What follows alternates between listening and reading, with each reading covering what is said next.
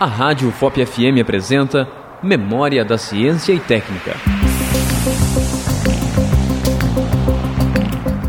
Exposto no setor de metalurgia, o regenerador Cowper é uma maquete francesa.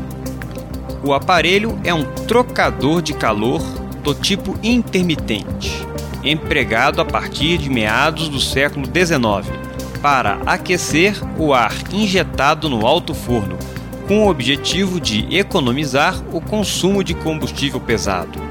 É aquecido através da combustão de gases gerados no alto forno, ou, então, em gases disponíveis na usina siderúrgica.